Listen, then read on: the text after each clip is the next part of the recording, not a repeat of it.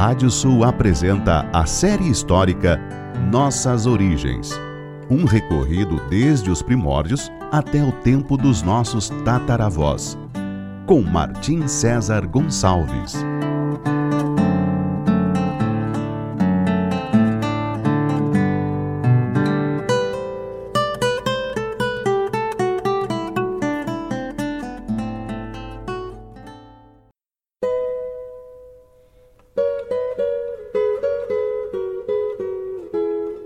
Série histórica Nossas Origens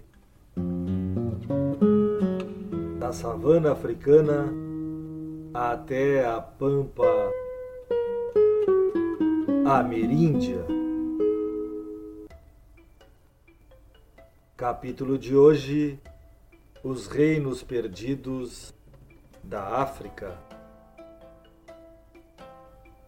Após a famosa expedição de seu soberano Mansa Musa ao Cairo e a Meca em 1324, o Império do Mali duraria ainda por mais de um século, porém teria seu declínio gradativo com as guerras civis travadas pela sucessão ao trono.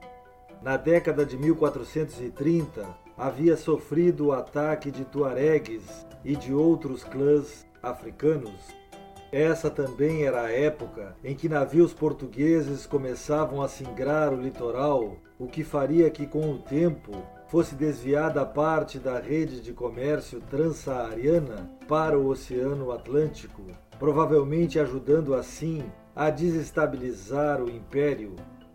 Por volta do ano 1440, alguns príncipes de origem Songhai, um clã que havia anteriormente sido conquistado pelos Keitas do Mali e que estavam obrigados a servir na corte mandinga, conseguiram se independizar, voltando para suas terras de origem, mais a oeste. A partir de então, formariam um império paralelo com capital em Gao, no leste do rio Níger o Império Songhai surgiria realmente cerca do ano 1468, com o rei Soniali conquistando grande parte do Mali, principalmente as cidades de Timbuktu e de Gené, controlando daí em diante as rotas transsaarianas. Esse império Songhai alcançaria seu auge durante a dinastia dos Asquias, fundada em 1493 por Mohamed I, quem havia usurpado o trono da dinastia Soni. Três anos depois, ele viajaria a Meca e ao Cairo, conseguindo se fazer investir como califa do Sudão Ocidental. Durante o governo dos Asquias, o Império Songhai prosperou por meio de reformas tributárias, administrativas, religiosas e educacionais. Também seriam feitas diversas jihadis, guerras santas, contra seus vizinhos não muçulmanos, obrigando-os a abraçar a religião islâmica ou tornando-os escravos. Atacou também as tribos tuaregues, que tiveram que aceitar acordos vantajosos para os songais. Um século passaria até que o último sultão Askia Ishaq II, em 1591, fosse derrotado pelos berberes do Marrocos. Assim acabaria o último grande império africano, o Songhai. Ainda assim, outros reinos africanos menores prosperariam, não tão pujantes como os impérios de Mali e de Songhai, mas com uma importância que deixaria marcas na história do continente. Um deles seria o reino de Canem, muito mais a leste, no centro da África, junto ao lago Chad, e estaria intimamente ligado às rotas caravaneiras que levavam ao Cairo e a Bagdá. O auge desse reino teria ocorrido sob o comando de Dunana de Balene, um Mai, ou seja, rei de seu povo, durante os anos de 1221 a 1259. Ele teria sido o primeiro monarca a se converter ao Islã e declararia a jihad às tribos vizinhas. Seus exércitos invadiriam até mesmo a Líbia, ao norte. O historiador hispano-árabe Al-Bakri menciona que nesse reino havia alguns exilados árabes da dinastia Omíada, provavelmente descendentes dos remanescentes da sangrenta deposição de seu clã em Bagdá pela dinastia Abássida em 750. Esse reino tinha sérios conflitos com seus vizinhos do oeste, Mali e Songhai, pois enquanto estes tinham seu comércio baseados na exportação de ouro, o reino de Canem-Bornu florescia à base da exportação de escravos, principalmente para uso como soldados, trabalhadores braçais, eunucos e concubinas para as capitais muçulmanas do Mar Mediterrâneo e do Oriente Médio. Canem teria subsistido desde o século VIII até 1387, quando as lutas sucessórias enfraqueceriam tanto sua monarquia que seu governante teve que transferir a corte para Bornu, mais ao norte do Lago Chad. Ali ele teria alguns períodos de expansão, como nos reinados do Mai Ali Gaji, de 1497 a 1515, e o do Mai Idris Aluma, de 1580 a 1617. Seu desaparecimento como reino se daria em um período tão tardio quanto 1840. No sudeste da África, no interior próximo à fronteira de Moçambique, existiu o reino do Grande Zimbábue, Ainda hoje, as ruínas de sua cidade amuralhada resistem como um monumento que remete à sua antiga magnificência. Seu período de existência foi de dois séculos aproximadamente, entre as décadas de 1250 e 1450, quando o reino teria sido invadido por um clã liderado pelos Mueni Mutapas.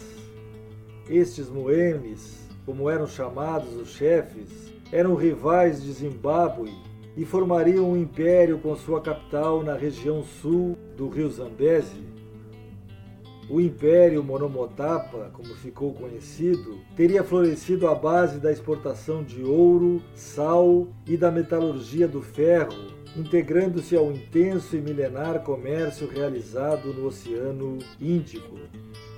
A sua era a região mais ao sul da teia comercial, composta pelos mercadores muçulmanos e hindus.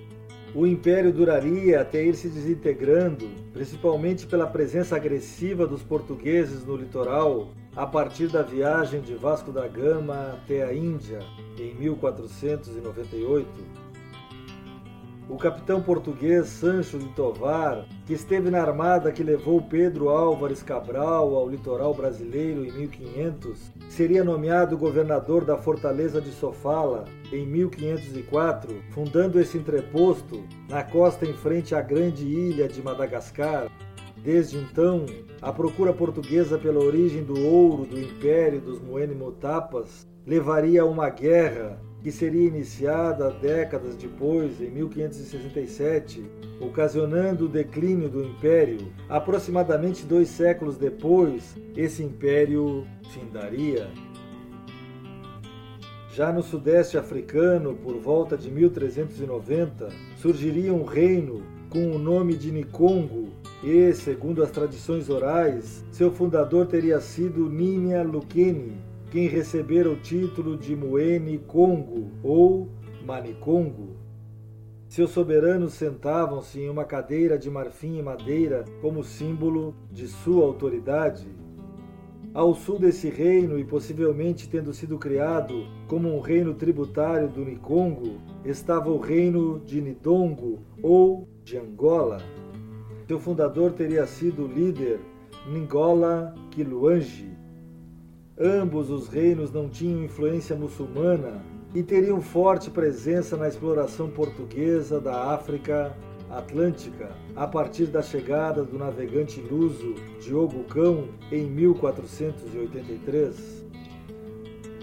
Primeiramente, eles teriam sido beneficiados com as tecnologias vindas da Europa e com a integração com os portugueses mas logo perceberiam que a principal fonte de recursos que tinham que aportar eram os africanos escravizados.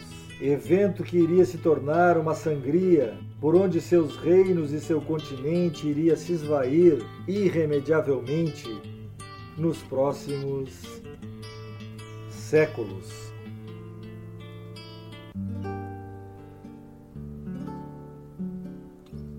Muito tempo depois dessa época inicial, em que Portugal começou a deportação em massa de africanos, um manicongo, rei africano do Congo, com o nome português de Garcia II, escreveria um texto pungente sobre o tráfico de escravos. E em lugar de ouro, de prata e de outros bens, que servem de moeda em outras regiões, Aqui a moeda é feita de pessoas que não são nem ouro nem tecidos, mas sim criaturas. E a nós cabe a vergonha e a nossos predecessores de termos, em nossa simplicidade, aberto a porta a tantos males. No próximo capítulo falaremos sobre a escravidão no tempo dos árabes. Até lá!